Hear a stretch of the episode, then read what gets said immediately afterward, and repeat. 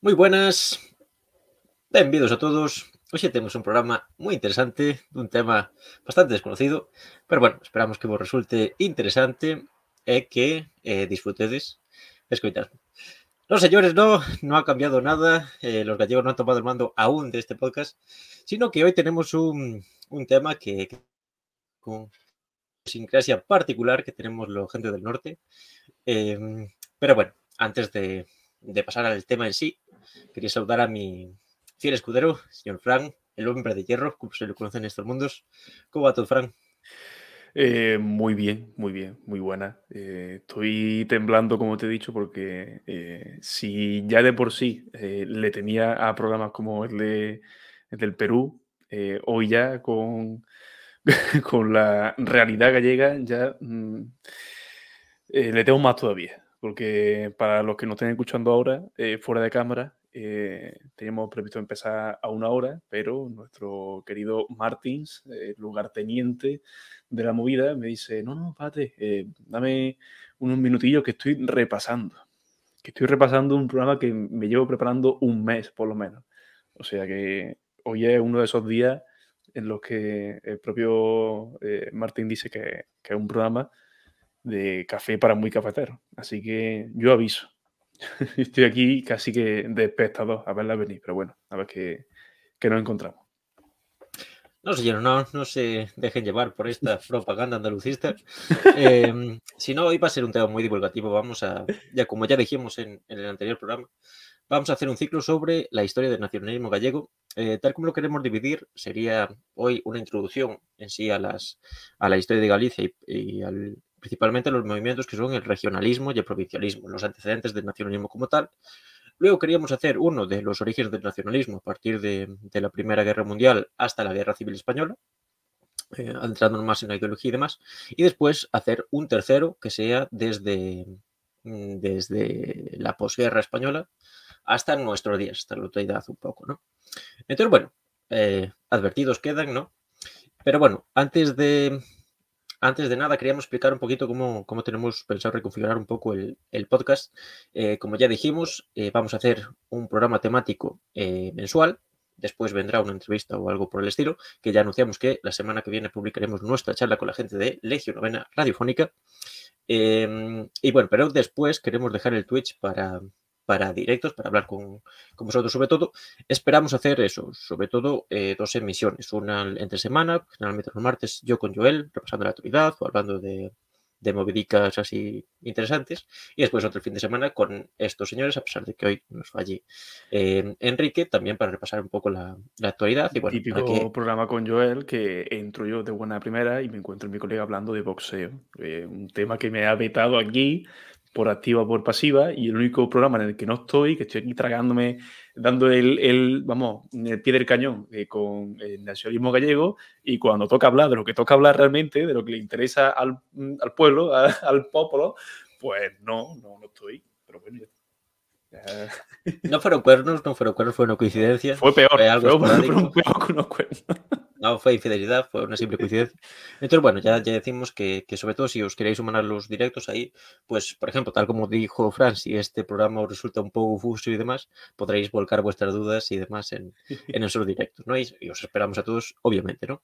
Y bueno, eh, ya dijimos que, este será un ciclo de, tres programas, pero bueno, en principio, eh, para marzo y abril, el señor eh, Enrique nos traerá si existió o no la edad media en marzo, y después en abril eh, el señor Frank nos hablará o bien de memoria democrática o bien de nacionalismo andaluz, aún no lo tenemos muy claro, pero bueno, ahí para que ya vayáis planificando vuestra semana en base, en base a eso. Y nada, también decir que muchas gracias a toda la gente que, que nos comentó, que dio me gusta en, en, el anterior programa, tanto al, al del regreso de la, del podcast como al, al bautizador Enrique. Y bueno, decir que contestaremos a esos, eh, a esos comentarios en la parte final del podcast, en lo que ya será la sección de nuestras pendejadas, que como decimos será cuando, cuando acabemos el tema. Entonces, bueno, eh, pero bueno, aunque no lo mencionemos ahora al inicio, eh, agradecerlo enormemente porque ya sabéis que eso nos ayuda eh, muchísimo a que el algoritmo eh, no nos masacre directamente, sino lo haga de una forma un poco más disimulada, ¿no? Bien, Fran, pues no sé si quieres decir um, algo y si no, pues ya nos metemos de lleno en este fascinante tema. Yo sí tengo algo que decir. Tengo un aviso que darte. Una amenaza, hombre. Em, a ver, hoy es tu tema. Eso mm, está claro. Eso no, no hay quien lo discuta. Eh, yo por mucho que me lo prepare, evidentemente no voy a ser aquí nada más que un mono como que, que te tira piedra. Porque otra cosa no, no voy a poder hacer hoy. Yo lo asumo. Yo esa parte, esa derrota, como la izquierda ya la asumí. Ahora tengo que ver cómo, cómo la gestión, ¿vale? Entonces, si te parece bien, y si no, también, eh, tengo aquí preparada una serie de preguntas que te voy soltando, pues eso, como, como te he dicho, como el mono que soy, que te voy tirando plátano o piedra en función de lo que vaya diciendo. He visto el guion del programa, eh, he visto lo que me espera, por eso estoy preparado, como digo, y aviso a, los que están aquí presentes, viendo o escuchando esto. Y en función de cómo se vaya desarrollando ese esquema, te voy haciendo una pregunta que tengo que apuntar de puño y letra. y, nada, tú ya me vas respondiendo, me vas insultando, lo que tú veas. Y seguramente también como vaya saliendo las cosas, se irán ocurriendo otras sobre marcha, eso es más que obvio pero tengo una, dos, tres, cuatro, cinco, seis a priori. Perfecto. ¿Vale?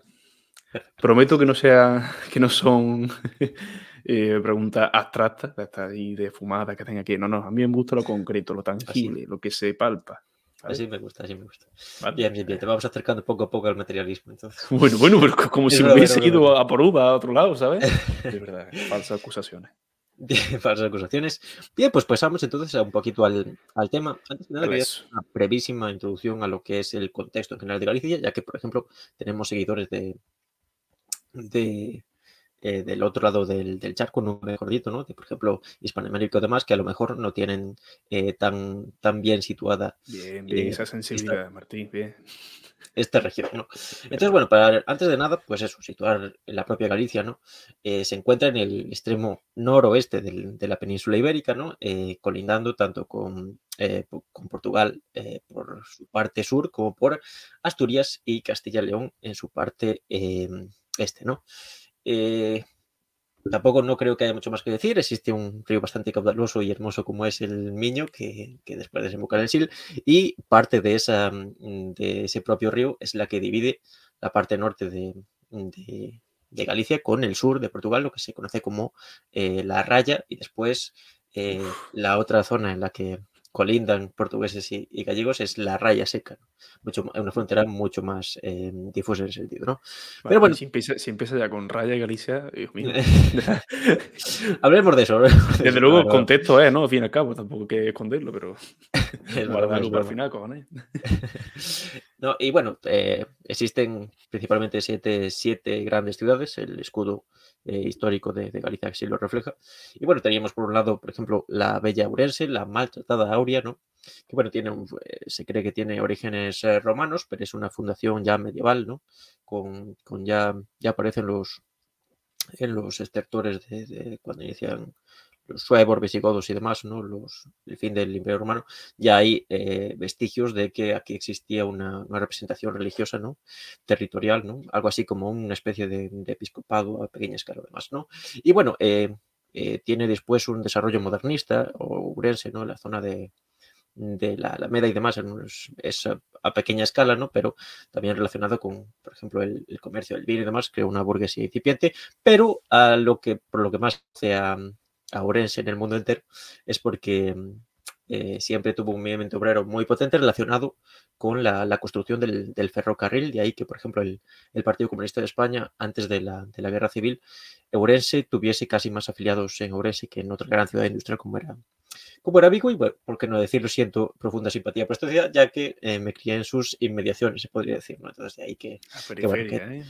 Después, sí, después tenemos la, eh, Lugo, Lucas Augusti, Fundación Romana y bueno, creo que tampoco no hace falta mucho más espallar, es una ciudad bonita, simpática, pero bueno, eso después Posteriormente se conoce por, por eh, también algo que sucede en Santiago, ¿no? Su representación eclesiástica la, acaba demarcando como una ciudad bastante tradicionalista, podríamos decirlo así, eh, a nivel histórico. También después, a partir de los años 70, absorbe mucha migración de, de todo el rural de, del propio Lugo, al igual que pasa con, con Ourense. ¿no? Eh, después tenemos la bella, noble, fuerte y encaramada al, Atlántico como es eh, Ferrol. Eh, también es, de los pocos episodios de resistencia obrera durante la, el golpe de Estado del, del 36, ¿no? Eh, una serie de marineros que, bueno, se subordinó y demás, pero no pudieron hacer gran cosa.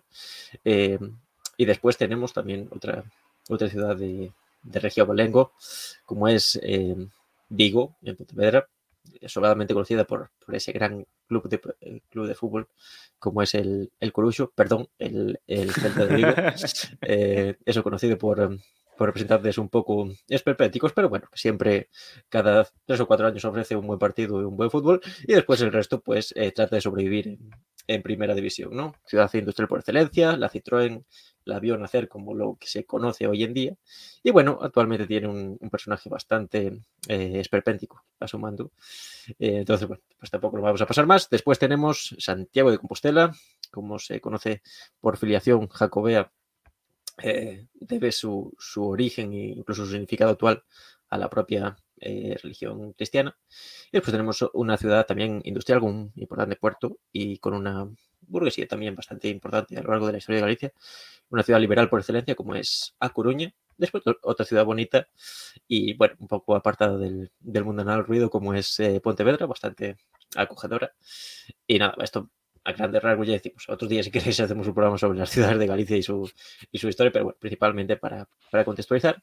Y nada, después, pues simplemente eh, la propia situación geográfica de Galicia ha demarcado gran parte de, de su historia, ¿no? Un, una orografía bastante accidentada, también una costa, eh, no por nada se conoce como a Costa de Morte, la zona más, eh, más septentrional de, de, la misma, ¿no? Bastante ¿eh? impracticable. ¿Cómo? Acogedora, ¿eh? También esa costa, ¿eh? Por el Acogedora, sí. y bueno, también y también por lo que se conoce Galicia es por ser una gran exportadora de, de políticos nacionales tales como Mariano Rajoy, Feijó, Yaguaspas, Hitler, eh, eh, Winston Churchill y el más importante de todos, el señor Paquito, el chocolatero, que para quien no lo sabían, pues bueno, se ha descubierto recientemente que tenía sus, sus raíces eh, galaicas. bien, pues sin más dilación, simplemente apuntar ciertas cuestiones ¿no? a nivel historiográfico. Ya decimos, no nos vamos a introducir en ellas porque daría para un programa aparte. Pero bueno, ya por sí decirlo, el nacionalismo como tal se entiende como una diferenciación, ¿no? Eh, se, da, se aparece en el siglo XIX, ¿no? Entonces, claro, busca en la historia esa especie de justificación para la propia diferenciación y la creación de un, de un Estado aparte o dentro de, de un Estado más amplio, tener su propia, su propia conjunción particular, por así decirlo, ¿no? Eh, entonces, bueno, eh, a nivel de prehistoria, Galicia no tiene eh, grandes vestigios. Se cree que principalmente es por las características eh, eh, fisioquímicas, podríamos decirlo, de su suelo, que no permite la conservación de, restos arqueológicos.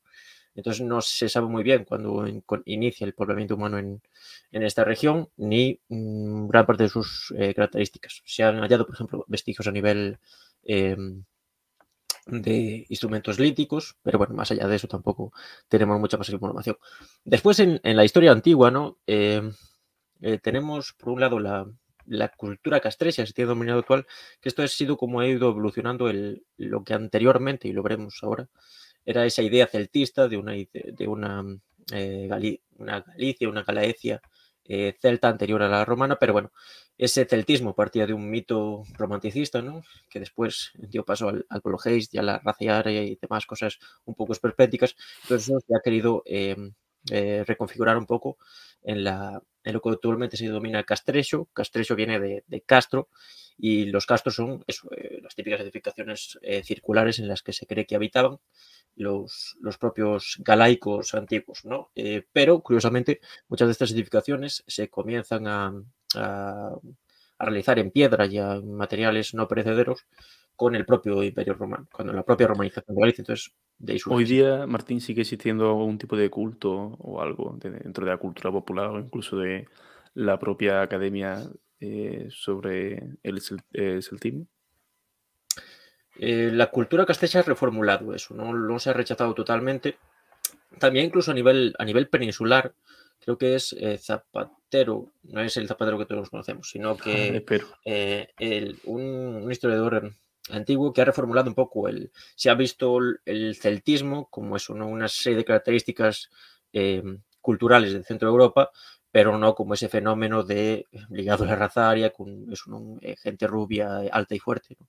Y principalmente existe la, existe la, la discusión de si el celtismo era algo que se, originó aquí o llegó aquí, se implantó como tal, o simplemente fue una, una influencia, como en el sur pudo haber sido los, los propios eh, fenicios, los etruscos o, los griegos. ¿no? Se discute un poco, pero bueno, se ha difuminado, como quien dice, esa, esa idea, aunque en, el, en la visión popular de Galicia sigue estando bastante presente esa, esa visión celta. Eh, ya que, por ejemplo, el, propio club de ese extraño eh, extraterrestre que es Yaguaspas eh, se denomina como tal Celta de Vigo. Después eh, tú vas a visitar los castros y, el merchandising y demás, pues eso no es la típica simbología celta y demás. pero bueno, ya se ha reformulado. ¿Tú, consideras a Galicia como una realidad distinta a la de su entorno? A nivel nacional. Sí. Eso lo hablaremos. Pero ah, sí, sí, pero eh, hay que matizarlo, hay que matizarlo. Eso no, no quiere decir que sea un anti-español ni cosas así, no. Eh, sino que creo que hay que matizarlo. Pero bien, como decimos, la, la cultura castrecha ligado con el celtismo, ¿no? Y después, principalmente, tenemos una cuestión que es la romanización de Galicia, ¿no? Las particularidades de la romanización en esta área de la península. Ya decimos, aquí tenemos una, una gran fundación como es em, eh, Lucas Augusti. No nos meteremos mucho en esta cuestión. Si eso haría por otro día y teníamos que traer a alguien que entienda realmente de, estos temas, que la verdad es que me gustaría bastante. Pero bueno, eh, ando ahí con, contactos varios, pero de momento no, hemos cerrado nada.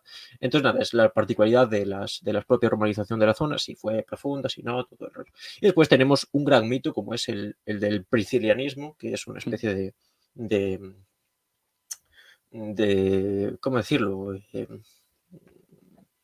una visión particular del, cristianismo original y demás, ¿no? Pero es totalmente mitológico, ya que donde, se desarrolló principalmente el priscilianismo en la península ibérica es lo que actualmente sería la zona de, Aragón, eh, Navarra y demás, ¿no? No fue aquí tanto en, la península ibérica y eso. El priscilianismo, los, la historiografía nacionalista lo quiere ver como ese origen eh, de, una diferenciación gallega, ¿no? Como tal, que incluso tendría un, propio culto, un culto propio, pero bueno, como decimos, esto es eh, bastante impreciso, ¿no? No sé si te acuerdas cuando estuvimos en, en, clases, eh, se le pregunté, estuve hablando de esto con, Salinas de Frías, que por cierto tiene un libro muy bueno sobre la, la, era prerrománica en, en, la península ibérica, muy recomendable, y un, gran profesor, tal vez demasiado centrado en la epigrafía, a pesar de lo complejo que es la epigrafía, pero es un, gran, gran profesor, la verdad. Em, entonces, eso, eh, esto sería un, a grandes rasgos, ya decimos, a grandes rasgos la historia antigua de Galicia. Después nos metemos en, la historia medieval y aquí tenemos lo que se ha conocido como Reino Suevo, ¿no? Pero realmente eh, sobre esto también la, historiografía eh, nacionalista ha querido ver como esos orígenes míticos del propio Reino Suevo. También apuntar, antes de, pasar al Reino Suevo, que existió la, provincia romana de Galaecia como tal, ¿no? Pero em, eso, ¿no? Eh, abarcaba mucho más de lo que actualmente es conocido políticamente por Galicia como tal, ¿no?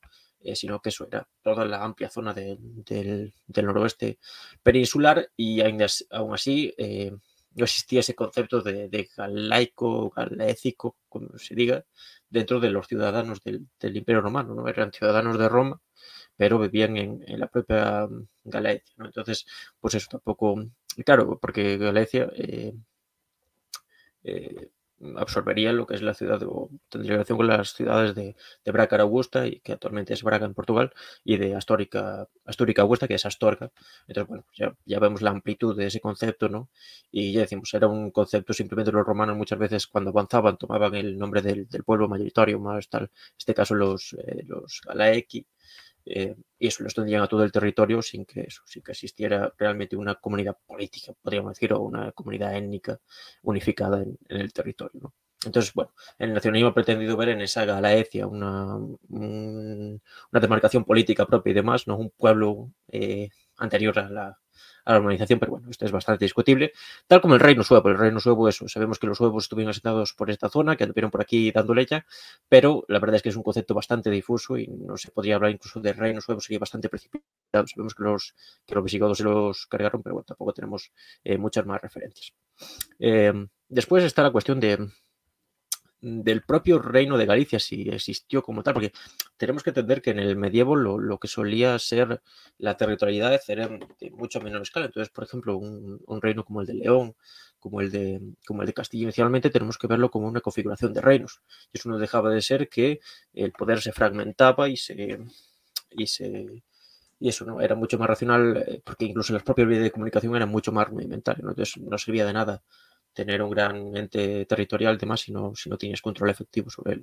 Entonces, es de eso que se recurriese a la, a la confederación de, de reinos. Entonces, eso, eh, actualmente el nacionalismo gallego es lo que más hace incidencia en esa cuestión de, que existió un reino independiente, a pesar de que fue fugaz eh, en el medievo y que eso justifica actualmente la, propia independencia y demás de, y la particularidad de la, de la, propia Galicia. ¿no? Ya digo, esto a nivel histórico es, es, bastante cuestionable y bueno, a partir de sobre todo del proceso, inicio del proceso unificador en la península con, con los más que conocidos reyes católicos, se empieza a hablar en Galicia, aunque esto es sobre todo muy una construcción posterior, es la cuestión de la toma y castración, ya que por su apoyo a, a la, a la Beltraneja de la nobleza, la mayoría de la nobleza local, eh, pues eso, se sustituyeron la mayoría de las élites gobernantes por gentes ajenas, gentes de, de Castilla generalmente, y eso se empezó a hablar ya de una especie de colonización, a pesar de que la teoría de la colonización de Galicia, de la colonización interior, la trataremos en el, en el tercer programa, porque es, eh, está teorizada por Beiras y demás, ¿no?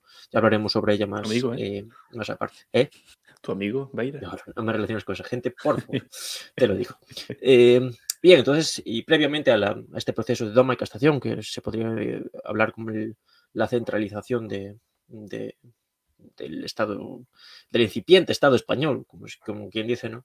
Eh, tendríamos las, las, guerras irmandiñas, una serie de revueltas eh, asimilables a la yaquerí, aunque no en, en, escala, a la yaquerí francesa, ¿no?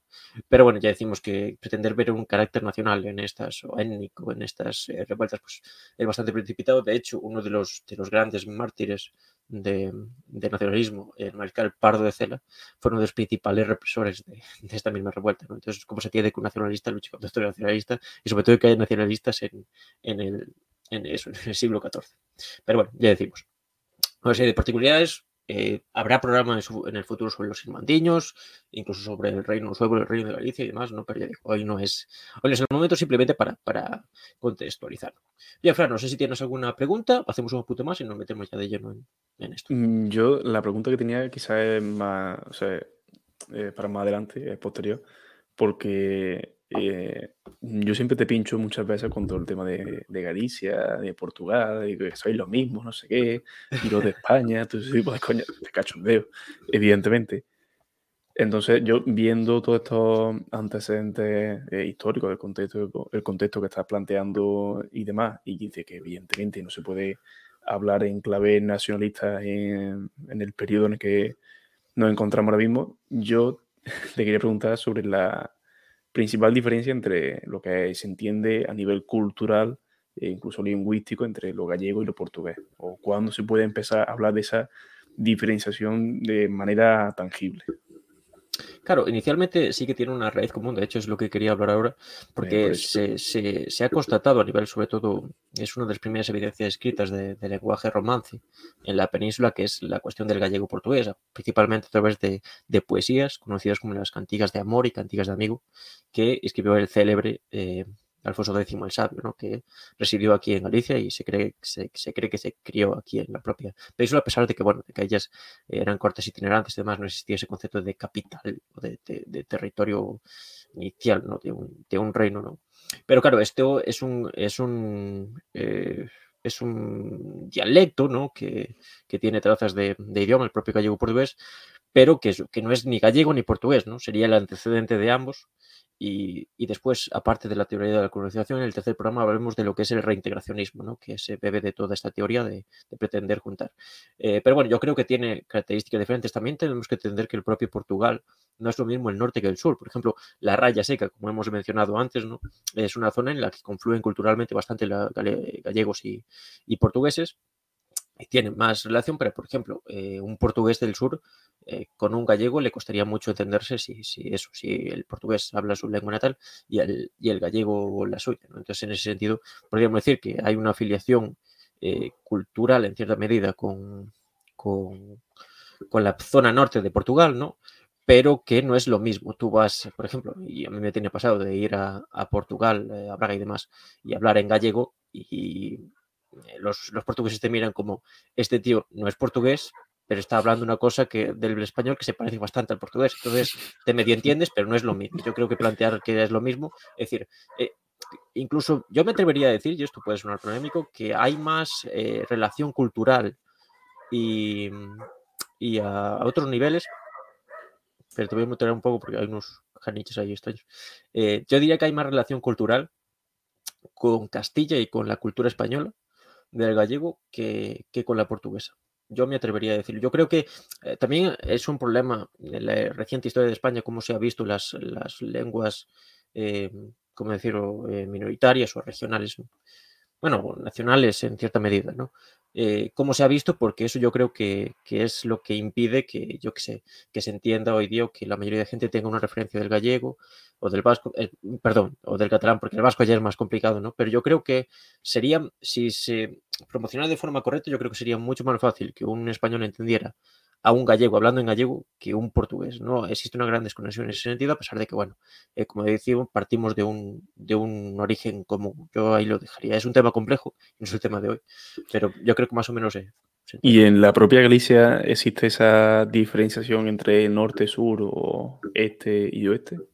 ¿Hay alguna eh, diferencia de verdad marcada? No diga, a ver, están las típicas eh, características particulares de cada uno de, de las regiones, ¿no? Incluso aquí en Córdoba propiamente te vas al norte y no tienes nada que ver con la forma de hablar o de...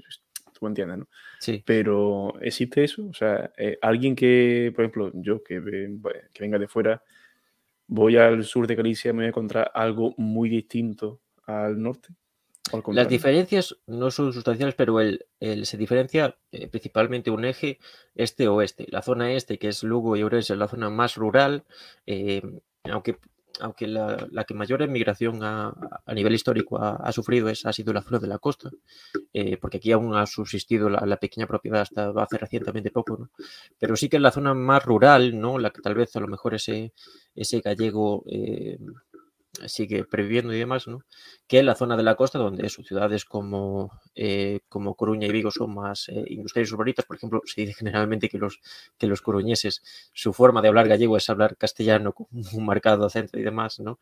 Eh, entonces, esa es diferencia, pero no, no son diferencias sustanciales. Por ejemplo, Santiago está en la zona más oeste, a pesar de que, bueno, está más o menos en el, en el centro y es donde eh, a pesar de que es una forma un tanto particular, eh, aún se sigue pues manteniendo, es, es, el corazón del nacionalismo, como quien dice, ¿no?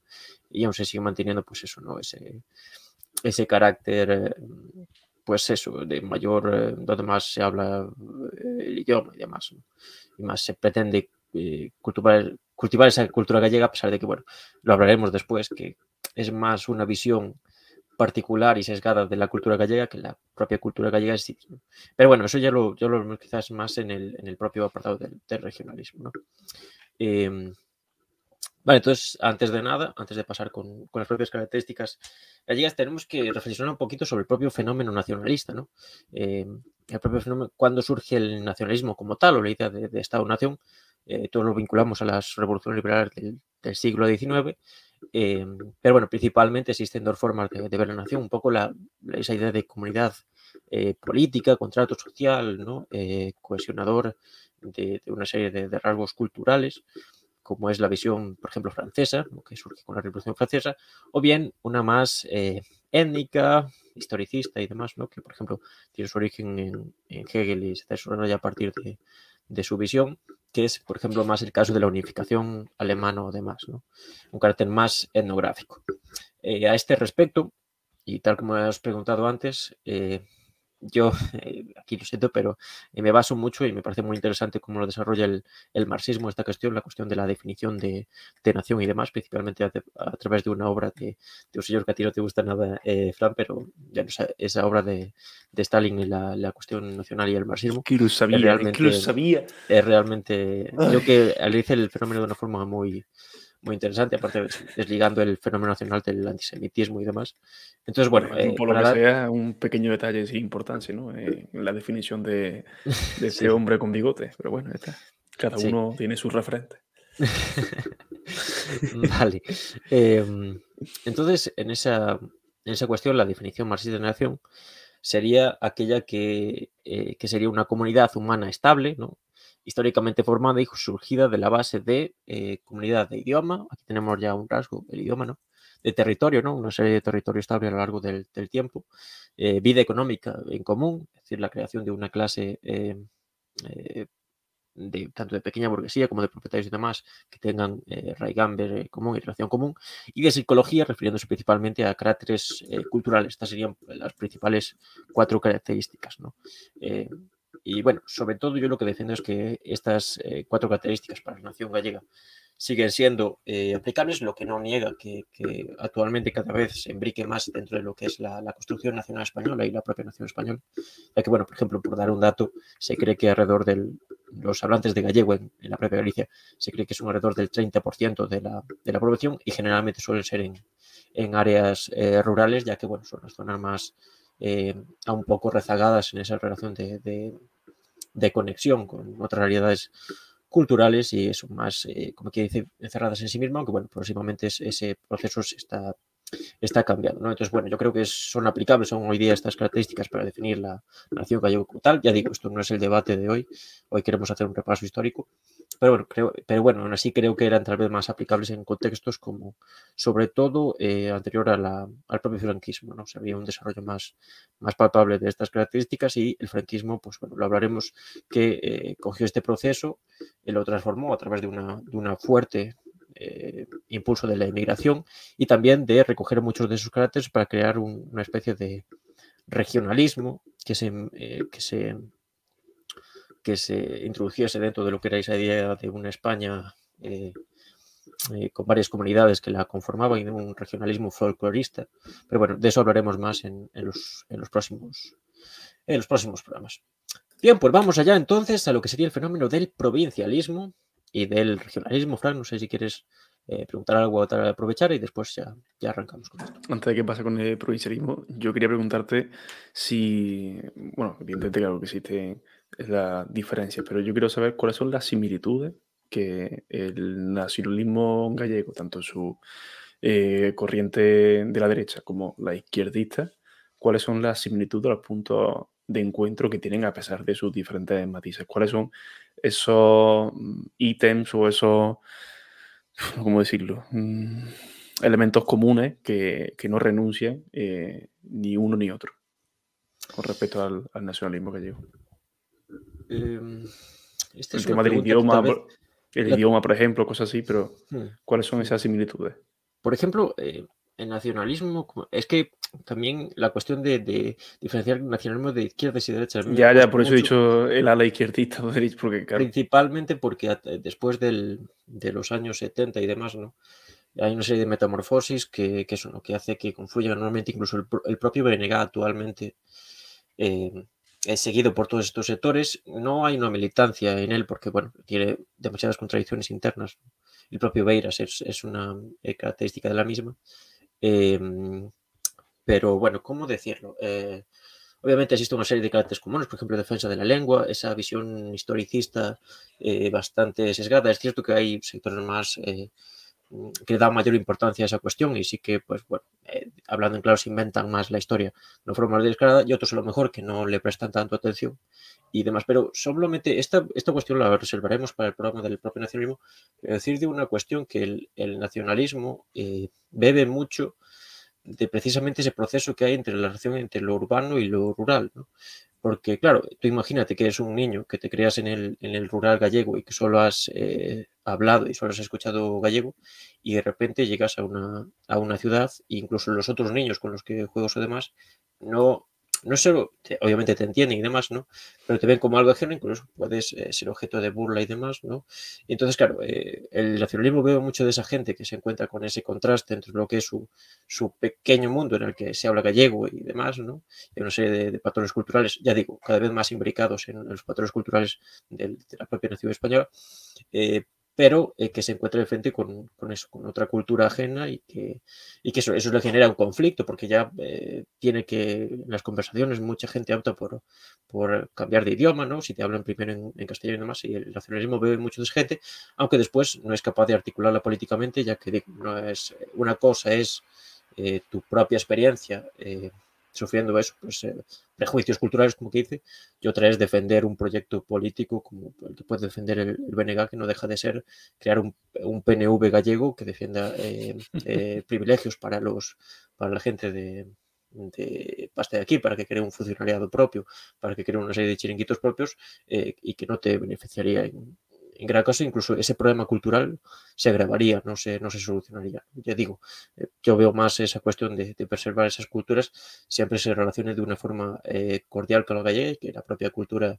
española entienda que el gallego es, es, un, es riqueza cultural y que hay partes regionales del mismo, obviamente, como gran parte de esa historiografía que se inventa que, que la raza es superior y demás, ¿no?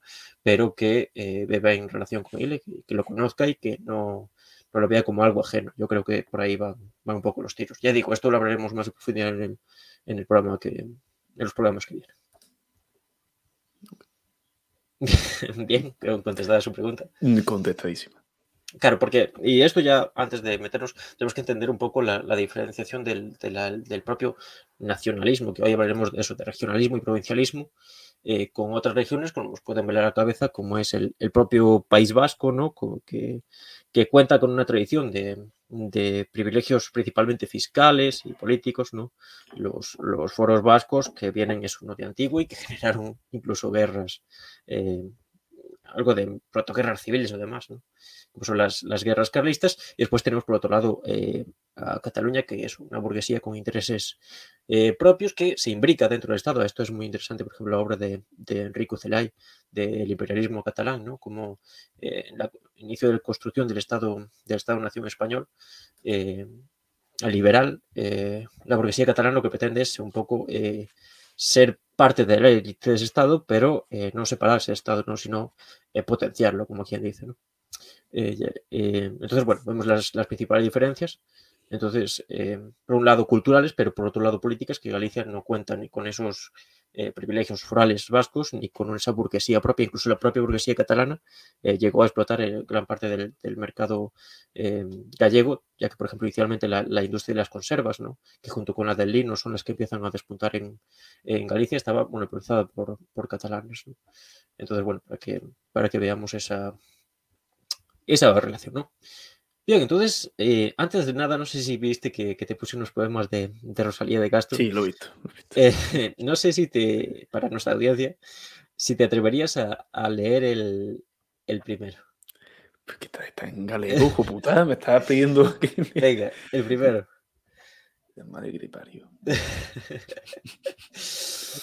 Eh, esto es una encerrona en toda, en toda Totalmente. no, no prometo nada. Perdón si españolizo alguna de las palabras. Eh, no, me llaméis nacionalista, colonizador por favor. bueno. Bueno, pobre Galicia, no debes llamarte nunca española, que España de ti se olvida. Cuando eres, ay, tan hermosa. Cal si infamia naceras, torpe, de ti se, avergonza. Y a nai que un fillo despreza nai sin corazón se torna Naide porque te levantes se alarga a man bondadosa. Naide os teus prantos enxuga y humilde chor, choras e choras. Galicia, ti non, ti non tes patria, ti vives no mundo soya. La madre que te parió. ya, solo, ya, solo, por este momento ha merecido la pena todo el tiempo dedicado al podcast y demás. La verdad es que me he emocionado incluso. Toda nuestra relación desde Salamanca hasta hoy, justamente este hoy, cobra sentido. Esto es el cenit, esto es el cenit. Muy bien, Fran, te veo dominar el, el gallego pretérito con, con, maestría. Me gusta, me gusta este. Tengo un B1 este de gallego, coño. Este, este plan bilingüe. Ahora, me, me saca un clip y ya está, ya tiene ahí para reírte de mí. La verdad es que esto puede dar mucho, mucho, mucho, mucho juego. Eh, bien, pues nada, ya vemos ahí un poco cuál era el discurso, ¿no? Mm, a nivel cultural de eso, ¿no? Sobre todo la, idea de, Galicia como una mujer maltratada y demás. Esto se da por una serie de, procesos, ¿no? Tenemos que entender que en el norte de la península ibérica predominaba la, la, pequeña propiedad, ¿no? A través de contratos enfiteuticos, lo que son los restos eh, casi feudales en, la península.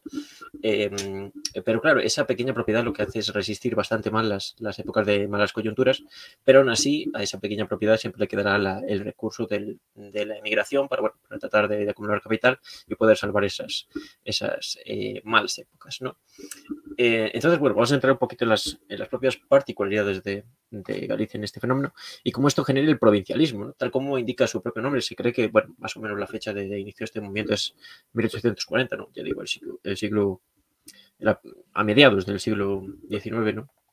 Y esto se da con el resurgimiento cultural, ya que, como hemos dicho, esa idea de doma y castración también suponía que a nivel de cultural, eh, Castillo o algo así hubiera saboteado todas las iniciativas culturales de, Galicia, incluso escribir en gallego eh, estaba eh, penado. Y, demás, y tal como vemos, no es, no es tanto así, sino que el, el, propio fenómeno romántico y demás lo que hace es resucitar estas, estas serie de culturas. Esto también se da la Renaissance en en Cataluña, incluso en regiones como, Valencia o demás, ¿no? No es algo privativo de, las, como que decentes nacionales, eh, peninsulares, como que dicen.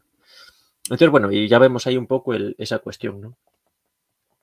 Que relacionado con la, con la inmigración, también tenemos aquí otro, otro fragmento de, Rosalía, que dice algo así como... Eh, ¿No vas a leerlo otra vez? No, no, no, esta vez ya te tortura bastante, pero vez lo leo yo. ¿Qué pasa? ¿Tan mal lo he hecho, coño? no, no, no, no, no, pero es porque para, para la siguiente, que, que estés más preparado.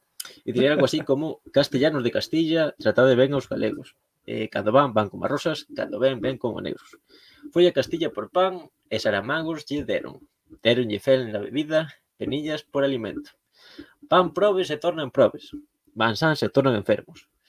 Que aunque eles son como rosas, traedlos como negros. No aquí nos, nos, nos eh, transmite ¿eh? que incluso, eh, incluso se tiene estudiado eh, el fenómeno de la, de la emigración a, por ejemplo, a islas como, como Cuba o las Antillas, que llevaban a los gallegos como... Esto ya digo, fue un fenómeno puntual, pero ante la falta de mano de obra los llevaban como, como esclavos, ¿no? estuvieron ahí testigos. Ya digo, esto, por ejemplo, el nacionalismo esto lo, lo, lo azuzó bastante, pero fue un fenómeno muy minoritario, pero que se dio e incluso también las propias emigraciones de, de gallegos al sur, a tu amada Andalucía. para, ya estamos, ¿no? Para no hay programa sin faltada.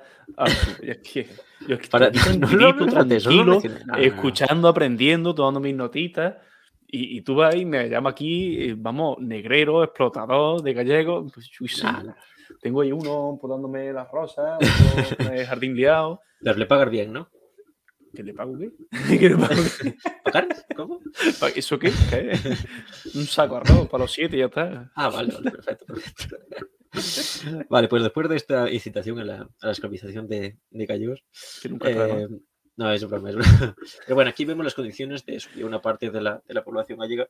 Pero claro, eh, curiosamente este no era el, fenómeno más tendido porque ya decimos, los contratos enfiteúticos y la pequeña propiedad lo que hace es eso, que eh, por ejemplo, no tengas que, depender de una explotación ajena, sino que tú tengas tu propia explotación, claro, tendiente a la subsistencia y cuando las condiciones climáticas se, complican, pues eso, no, eh, es verdad que, se pasa a apuros, pero bueno, digamos que, no es, por ejemplo, como en el propio sur, con todas esas masas de, jornaleros y demás, ¿no? La propia, ese ejército industrial de reserva, en este caso, este ejército agrícola de reserva, que eso que ¿no? hace bastante más complicada la, la subsistencia como tal. Entonces, por lo que vemos, eh, eso, ¿no? Se denuncia esa serie de, cuestiones. El, propio movimiento del, provincialismo se conoce como tal con ese nombre por eh, la, en relación con la reforma administrativa que en 1803, en, en un intento de, centralización estatal, realiza Javier de Burgos, ¿no? Mm, máquina. Entonces racionaliza un poco la, construcción del, administrativa del Estado. Entonces eso genera que una serie de, provincias, en este caso Galicia, y por ejemplo Cataluña y demás, esto parte principalmente de Cataluña, después se traslada y se intenta eh, desarrollar aquí. Eh, eso, ¿no? Lo que se, lo que se realiza es una, una protesta y una reivindicación como provincia propia. Claro, estamos hablando de que se reivindica una provincia, ¿no? Eh, no una nación como tal, ya que eso será eh, muy posterior. Es cierto que aquí el, propio nacionalismo ve aquí un, un, antecedente, pero bueno, pues no sería eh, lo mismo como tal, ¿no? En este contexto, pues bueno, van, van sucediéndose los, los hechos y, y lo que tenemos es eh, una serie de pronunciamientos muy típicos en la historia de, España del siglo XIX, eh, como es, por ejemplo, el, realizado el 2 de abril de 1846 en la, localidad de Lugo, lo que actualmente se conoce por mártires de Carral, ¿no? Eso, mártires reivindicados por el nacionalismo, eh, pronunciado por el, por el militar Miguel Solís. ¿no? pero claro, lo que estamos viendo es una lucha de, entre progresistas y moderados por el poder, ¿no? en este caso, Miguel Solís sería un progresista que, se pronunció aquí en Galicia pero que eh, no hay rastros de una reivindicación eh, a nivel provincial más allá de eso. Por ejemplo, recoge un poco esta idea de, maltrato hacia los gallegos por parte de ciertos, sectores y de una mayor reivindicación para, Galicia, pero eso no va más allá de, reclamar una provincia propia o una demarcación administrativa propia o demás. En este sentido, tenemos las, las propias teorías de, de Murguía, que es uno de los, de los padres eh, fundadores, a pesar de que se relacionaba más con el regionalismo que con el, que con el, que con el provincialismo. Entonces, Frank, no sé si quieres leer esa definición de, Manuel Murguía de operación que la tengo ahí señalada, es donde empieza en la vida política. Vamos a darle eso. Eh, aquí está.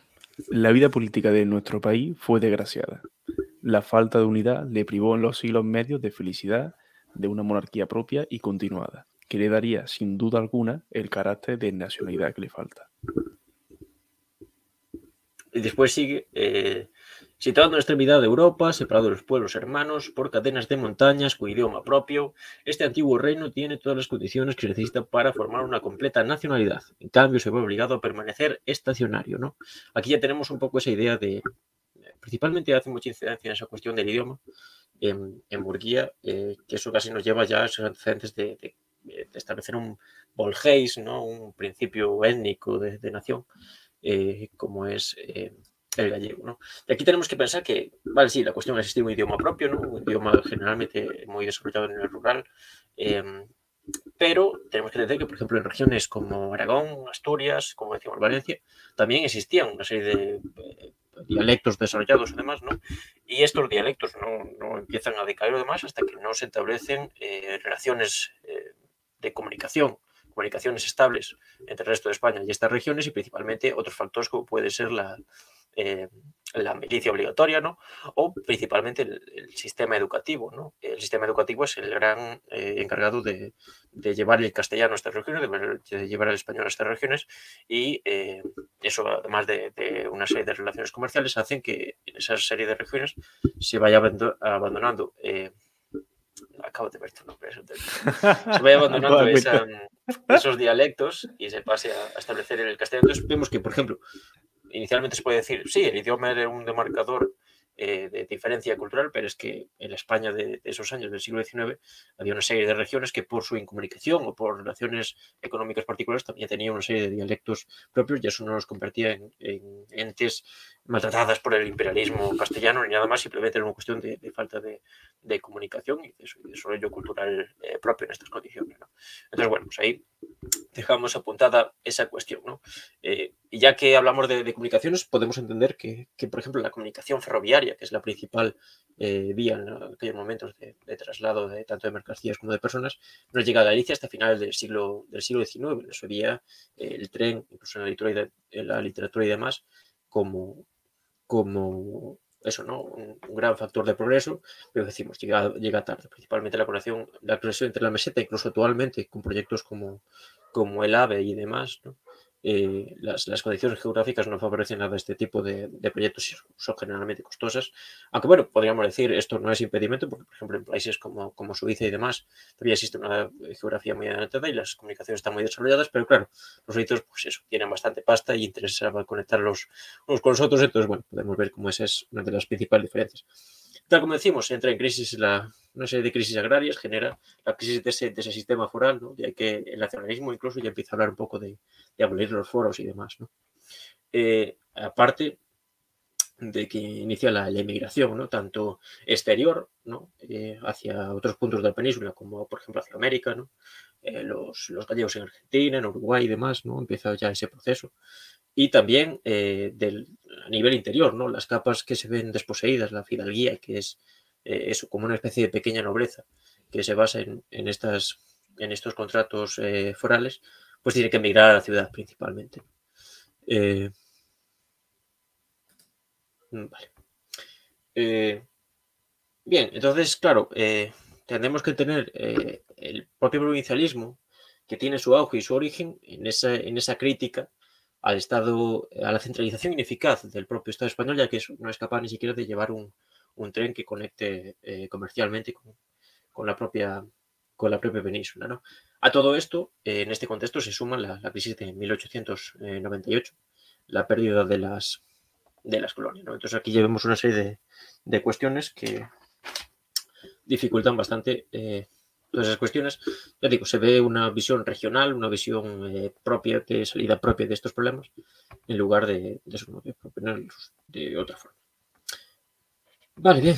Eh, en este contexto surgen figuras como como el propio eh, Manuel Murguía, aunque está antecedido de, personajes como Pío Rodríguez Terrazo o, Hipólito Otero, eh, en los años 40 del, siglo pasado tenía gran importancia la, Academia Literaria de, Santiago de Compostela, ¿no? que es donde surge, ya decíamos, estas élites eh, burguesas o, de la pequeña nobleza que se relacionan dentro de las ciudades y, y se plantean su crítica hacia, la eficacia de ese Estado eh, español en una clave, pues eso, provincialista y, demás, ¿no?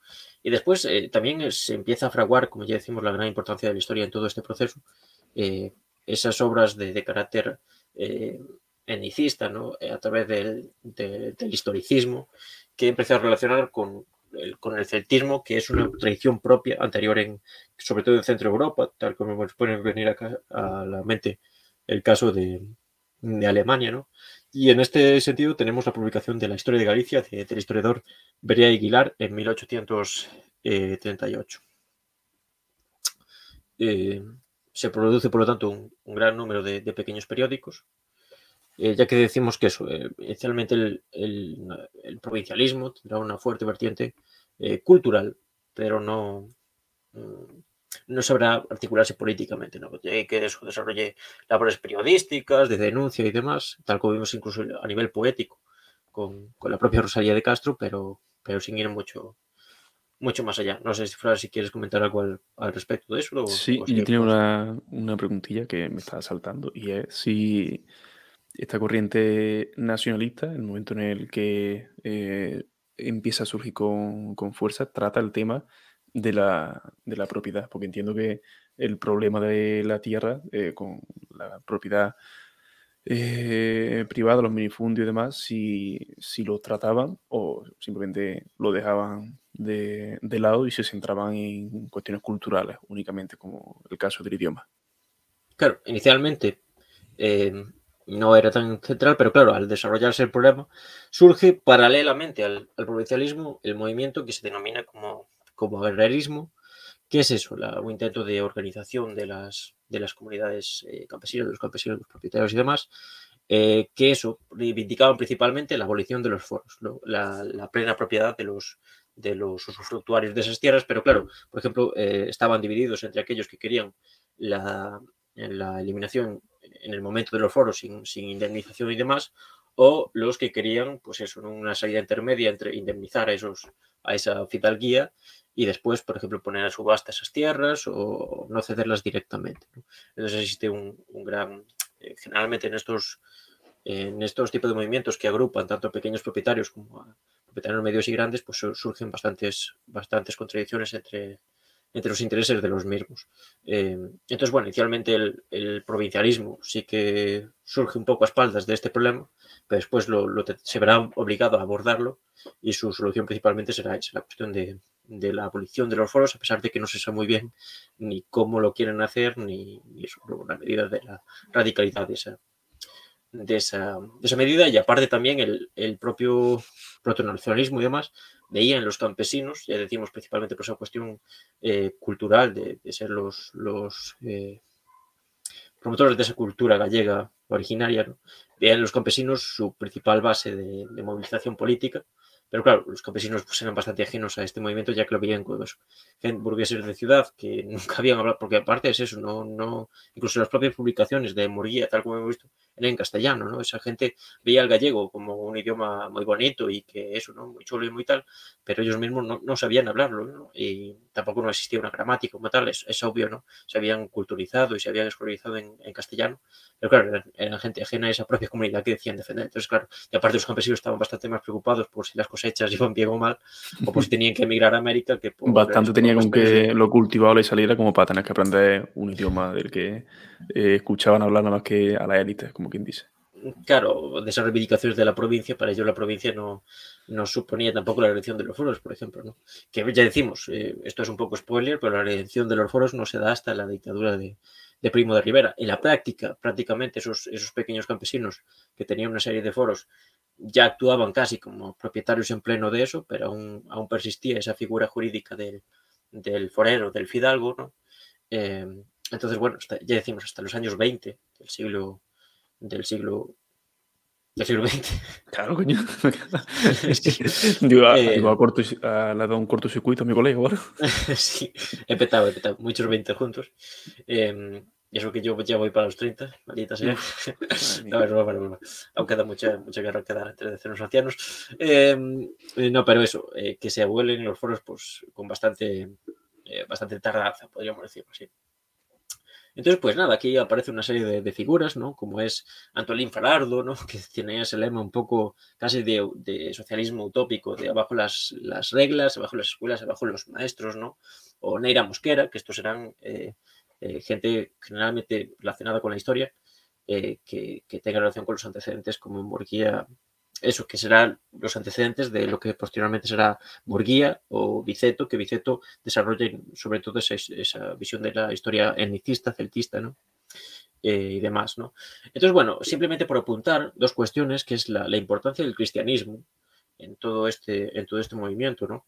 Eh, ya que el cristianismo era visto como eso. Como una idea cohesionadora, por ejemplo, eh, la introducción del, del cristianismo en la, en la, en el movimientos agrarios, esto también se ve en Castilla con la cuestión de los sindicatos agrarios católicos y demás, claro, se veía como eh, el cristianismo era lo que solucionaba esos conflictos entre aquellos pequeños propietarios que querían abolir todo y ser plenos propietarios de la tierra, y aquellos grandes propietarios que eso, que lo, seguían, eh, no querían medidas tan radicales como se dice, entonces el cristianismo era como se veía de, de, cohesión social, y ahí que se tiene eh, una fuerte importancia, que esto también lo que tú has dicho antes, que que un, nacionalismo totalmente de izquierda y de derecha, pero claro, ambos nacionalismos obvian esa cuestión de que de los orígenes de, ese movimiento, que eran profundamente eh, conservadores, eh, católicos, religiosos y demás, ¿no?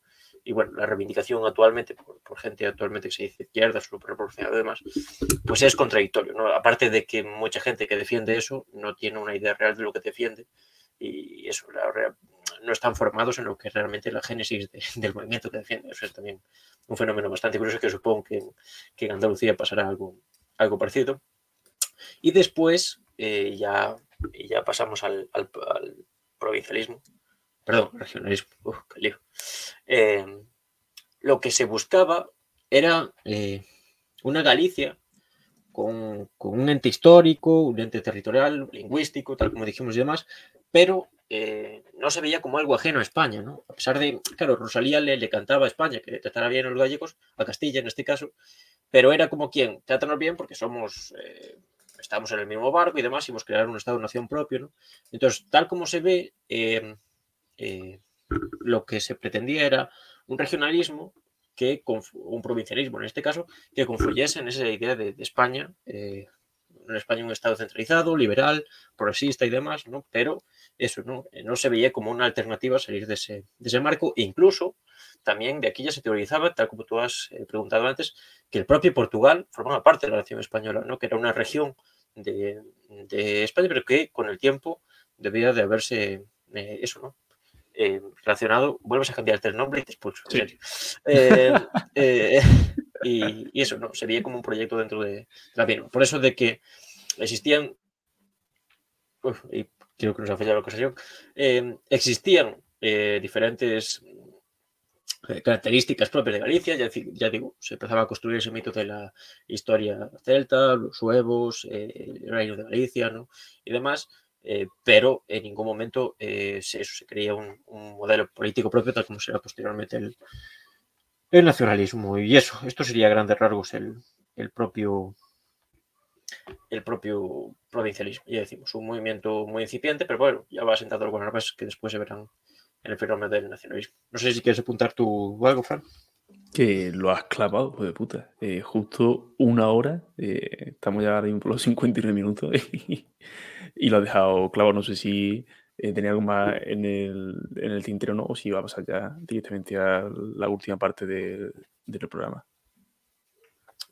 sí.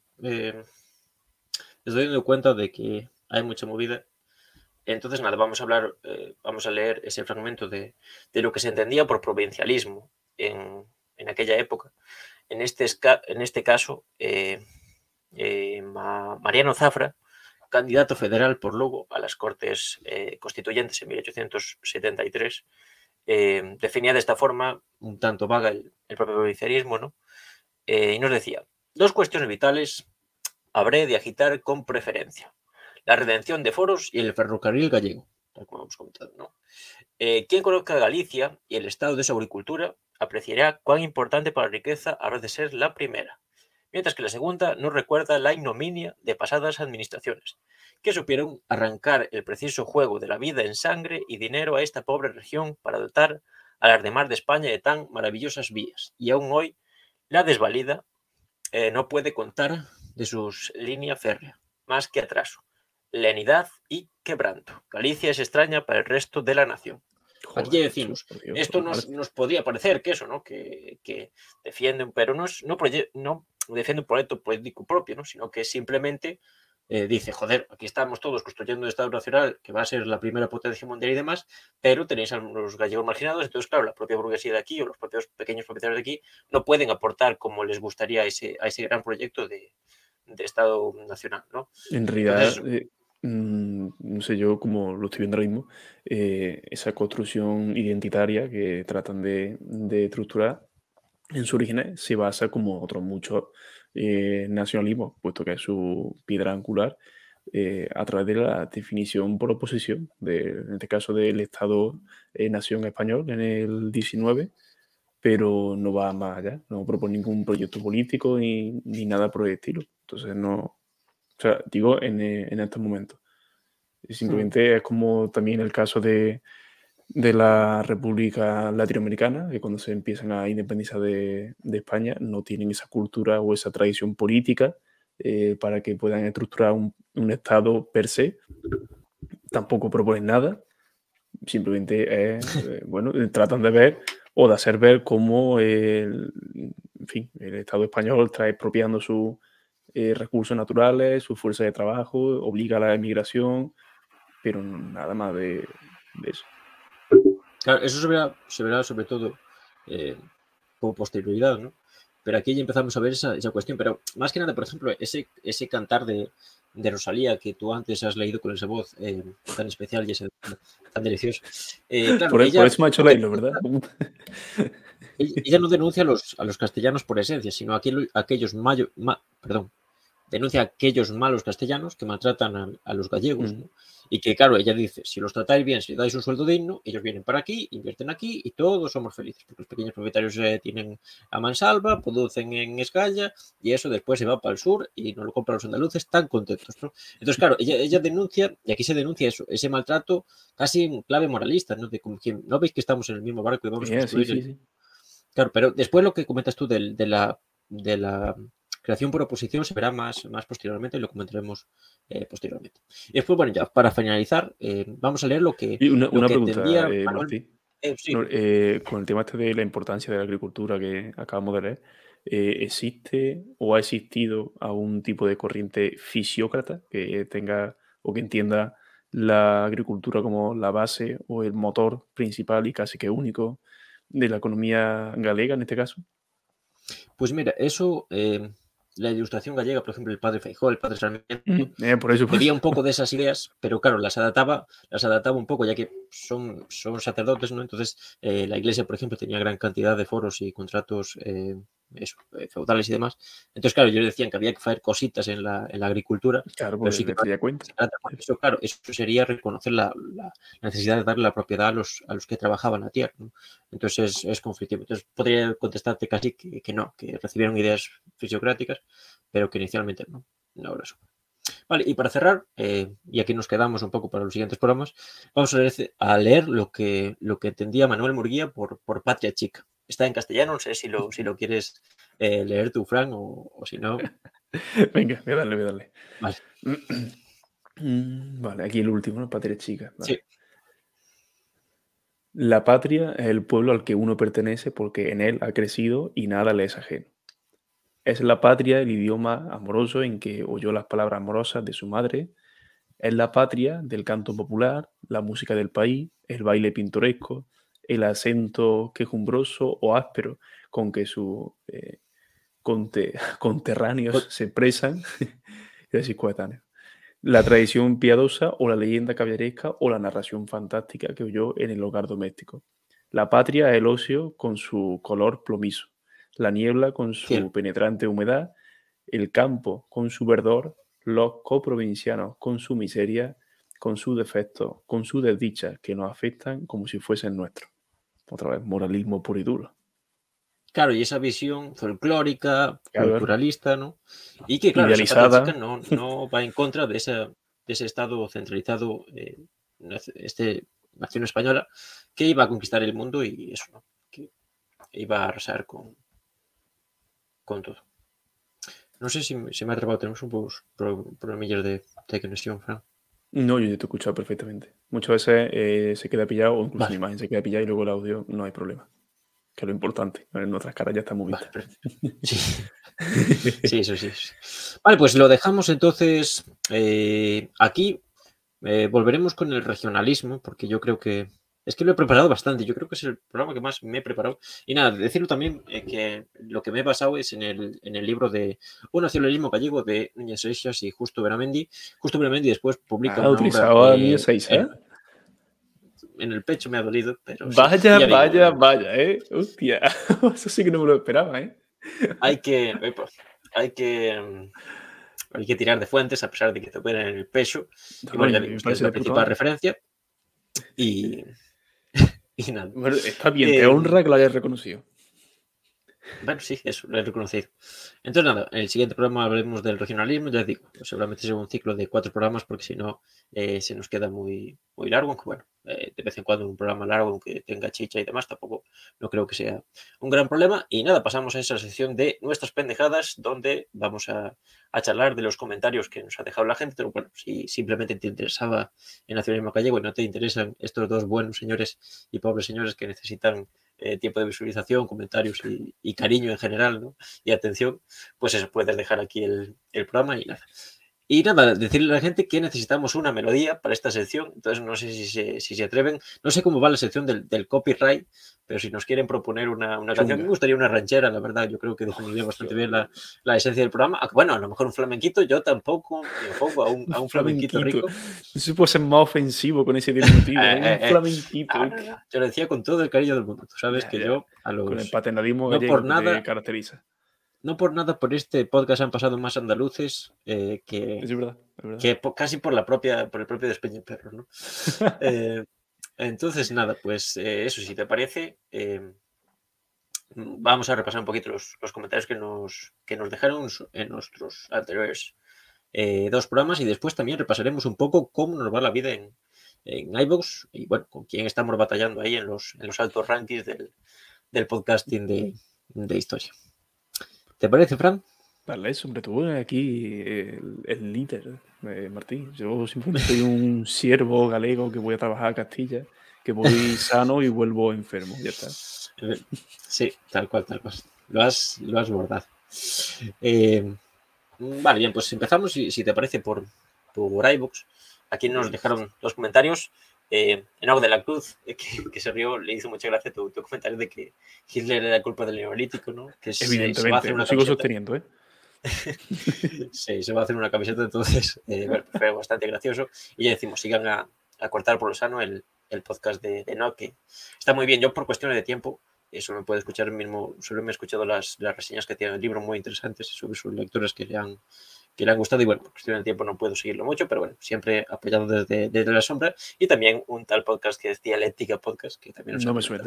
No, no sé qué, no sé qué será, pero bueno, tiene buena pinta, si le quieren echar un ojo, suscribirse en, en iVoox y demás, pues eh, ¿qué le vamos a hacer? No, no, no le prohibimos a nadie que se vaya a la, una mano, cojones, que hay que competir con el algoritmo. Ahora que vuelvo a tener la gana y cierto tiempo de, de hacer algo, no sé, por entretenimiento, ya tendré falta de tiempo y me acordaré de, estas palabras, ¿no? Pero yo qué sé, una mano cojones, darle a seguir lo que sea gratis y un comentario igual, que eso viene bien luego para el algoritmo y que adelante al programa este.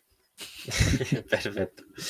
Pues con esas palabras mm, dejamos iVoox y ya decimos, si podéis dejar un, me gusta, un comentario allí, la verdad es que nos ayudaría eh, bastante. Y por cierto, en iVoox... Y por supuesto compartirlo, ¿eh? Eso hay que, hay que engañar también al algoritmo, ¿eh? Con eso de copiar la chapa eso, eso siempre viene bien. es lo que más potencia el puto algoritmo. Sí, eso sí, eso sí. Entonces, bueno, pues os, lo agradecemos bastante. Y nada, también eh, muy agradecidos porque recientemente nos han catalogado como en el puesto 346 y decimos, me gustaría seguir en, eh, repasando los, los rankings y subir en el ranking gracias a vosotros en el, en el ranking de iVoox. Y eso, tenemos, eh, tenemos ante, poca broma con lo de 346, que dicho así, a la ligera, vaya flipado, ¿no? Pero hay que decir de dónde veníamos, de la posición en la que llegábamos a estar cuando estaba esto eh, más parado. ¿En, qué posición estamos? ¿Estamos en la mil y pico o algo así? O, Llegamos a estar en el 1500. En el 1500 y estamos en el 300 ahora. O sea, vamos bien. ¿eh? Entonces, pues bueno, Muchas gracias a la gente que Son los, los brotes verdes de los que hablaba Zapatero en la crisis. será esto, debe ser, debe ser esto, porque si no, de otro no me explico. Y nada, decir que en el puesto 345, o sea que es nuestro próximo rival, y ahí vamos a por ellos, está eh, la trompeta de Jericó, cositas sobre historia. No desconocido de este podcast, pero bueno, si está por encima de nosotros es que tiene que ser bueno, pero bueno, ya decimos que, que tenemos planeado adelantarle en el futuro. Si, hay alguien por encima nuestro, tiene que ser ya, vamos, la hostia vamos a aprovechar este, estos este ranking, mm, si vamos subiendo, bajando o permanecemos, no sé, eh, para recomendar quién está inmediatamente por encima y por debajo. Así pues vamos conociendo a gente. Y si por lo que sea damos con alguno interesante, bien. Ahora si damos con un filo fascista, pues pedimos perdón. va, a haber problemas. Va a, ser más que palabras. Y después, después eh, en, en justo detrás nuestra tenemos a, Historia de la Gestapo de Jacques de, de antes lo digo. sí, antes lo digo. Frank no había visto el. No tiene acceso a las, estadísticas de es que pero bueno, le ha, le ha salido, le ha salido redondo. Pero bueno, pues muchas gracias a la gente. Ya decimos, tenemos eh, la vista puesta en el, en el puesto 345, la trompeta de Jericho. Y nada, muchas gracias a la gente. La verdad es que se, se agradecen mucho estas cosas. Ya decimos, no sacado por dinero, pero, pero la verdad es que estas cosas eh, pues eh, se agradece mucho. Y nada, vamos ya a YouTube. En el, en el programa de regreso tenemos al señor Joaquín GD, como siempre, uno también de los muy, muy leales desde el principio. Y, nos dice, con esa barba que se ha dejado Martín se parece a cuello largo, debería volver al tradicional bigote mafioso. La verdad es que lo, de cuello largo me, dolió en el alma, Joaquín. No sé cómo, cómo te atreves a insultarme de esa forma tan despectiva, pero bueno, la verdad es que el bigote volverá, ha vuelto, volverá y será una de las marcas de la esencia. Ya digo, un Martín sin bigote no es un Martín, aunque, eso, aunque se deje, aunque se haga injertos de pelo o demás. ¿no? Eh, después el señor Pepe Electro, como siempre, se os echaba de menos, ¿no? Eh, agradeció mucho la, colaboración de, Enrique. Entonces, bueno, pues muchísimas gracias a, Pepe, que siempre está en el, en el filo. Después el señor Gauchismo, que creo que, que es, eh, lo tenemos eh, localizado como el jefe máximo de, de dosis kafkiana, el señor Iván Trujillano, eh, nos, nos, dijo que, que, a tope, que nos alegra volver a vernos por aquí, ¿no? Y, aunque bajas, porque Manuel me ha dicho que a ver si el próximo fin de se pasa por aquí, pero bueno, de momento sigue estando, sigue siendo caído en combate, ¿no? Y después el, gran Josué Arguedas nos dice que, que se alegra también de, de de tenernos de vuelta y también nos pregunta si, si podríamos tratar la revolución sandinista en el futuro. Ya digo, eh, yo planteé un ciclo de, revoluciones eh, a lo largo de la historia y demás y gracias a José por ese seguimiento y por ese comentario, pues que, que lo he incluido en la lista de, temas a tratar, ya que bueno, si lo debemos al, al, buen hombre, ¿no? Y eso también decirle a la gente que si, si, nos, si nos quiere proponer un tema o tal o demás, o incluso gente para colaborar, pues que no lo dude, que nosotros somos eh, gente abierta. Y bueno, también Alejo Sánchez, que nos da la enhorabuena por volver, al igual que, la gente de Dosis Capquiana. Y eso, y la gente de Dosis también nos dice que, que ver cuándo se saca esa cuestión del patrimonio. La verdad es que eh, tiene buena pinta, hay ganas, pero bueno, de momento tenemos que cuadrar ahí horario. Ya he estado planificando un poco con el hoy, pero bueno, de momento eh, se ve más a largo plazo. Y también una, un comentario que bueno, especialmente por mi relación con, con el comentador, me hizo especial ilusión fue de José Luis eh, Garrot, ¿no? Un referente eh, a todos los niveles, ¿no? Y eso, la verdad es que digo que le, que le parecía interesante, que las propuestas le parecían interesantes. Bueno, pues muchas gracias, José Luis. La verdad, eh, estamos lejos de, de ser un, un, historiador y un divulgador como, como el que comenta, pero bueno, aún así, mil gracias por, por el seguimiento. Fran, no sé si tú tienes eh, alguna eh, referencia para estos comentarios.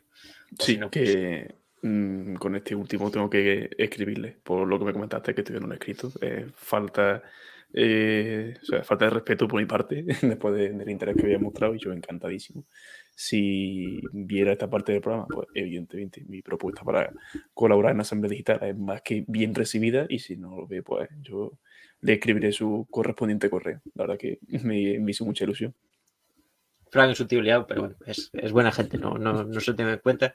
Ya decimos, hasta, el, hasta se, se, atreve a leer en gallego, así que es, es un tío preparado para, para, todo. Y después en el programa que subimos con, con Enrique Papelet nos, nos comentó que, que, le había gustado, le había encantado ese trío de ases, ¿no? Es una pena que hoy Enrique no, no se pudo sumar. Me comentó eso, que me iba a llamar, que supongo que tendría una serie de problemas, pero bueno, decimos, no, no hubo purga por sus filiaciones dietistas y precisamente estas filiaciones eh, dietistas nos dice Josué que tal como lo que comentamos, que habrá que hacer podcast sobre Yugoslavia o sobre, o sobre Libia para, para limar las perezas y ver por qué Enrique tiene la, loca idea de reivindicar esas perezas históricas. Y bueno, también eh, repasar la historia, el señor gran profe Leo nos comentó que, que le había gustado mucho y que, y que eh, Yugoslavia revivió el, el, el, episodio. La verdad es muy gracioso y decimos, sigan a repensar la historia. El gran eh, Leo eh, repartiendo justicia desde, desde México.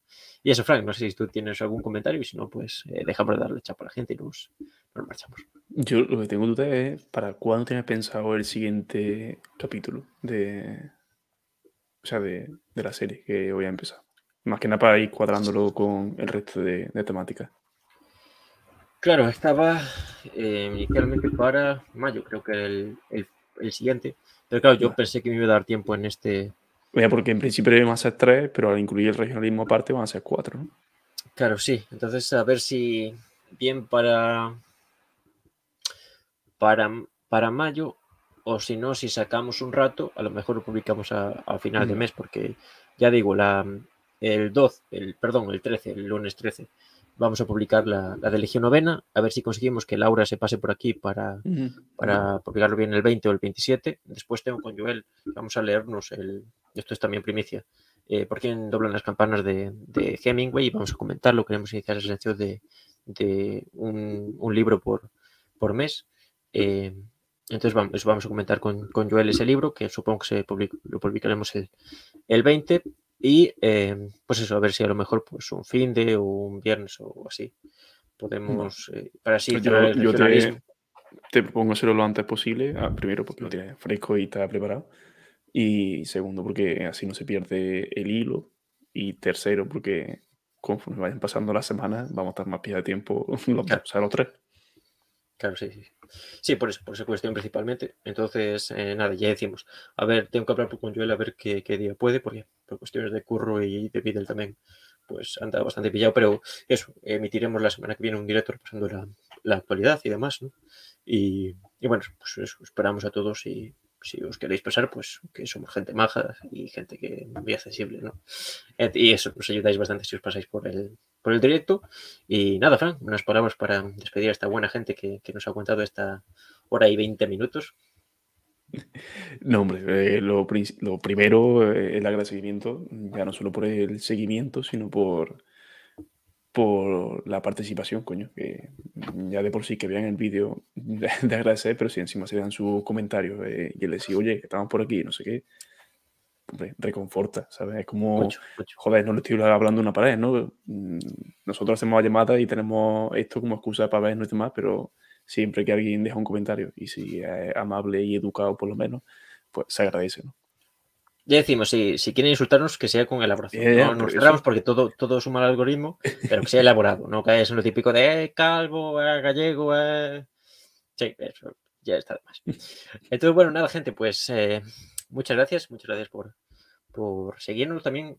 Solo por preguntar que eso no, ha sido un programa un poco caótico porque lo tenía pensado más, más amplio y siempre me pasa esto, que cojo un montón de información y después no sé muy bien cómo, cómo dosificarla. Entonces, bueno, pues eso, si queréis, pues eso, aportar a lo mejor cómo creéis que se podría hacer más eficiente o críticas o demás, también estamos abiertos y decimos, mientras se caiga en el insulto fácil, el insulto fácil no, no apresta, pero bueno, insultar con, con elaboración también es un arte. Entonces, nada, muchas, muchas gracias, nos vemos eh, entre semana en un directo y si no, pues en, un, el lunes que viene con la, la charla con la gente de Legión Novena. Cuídense mucho, nos vemos. Vemos.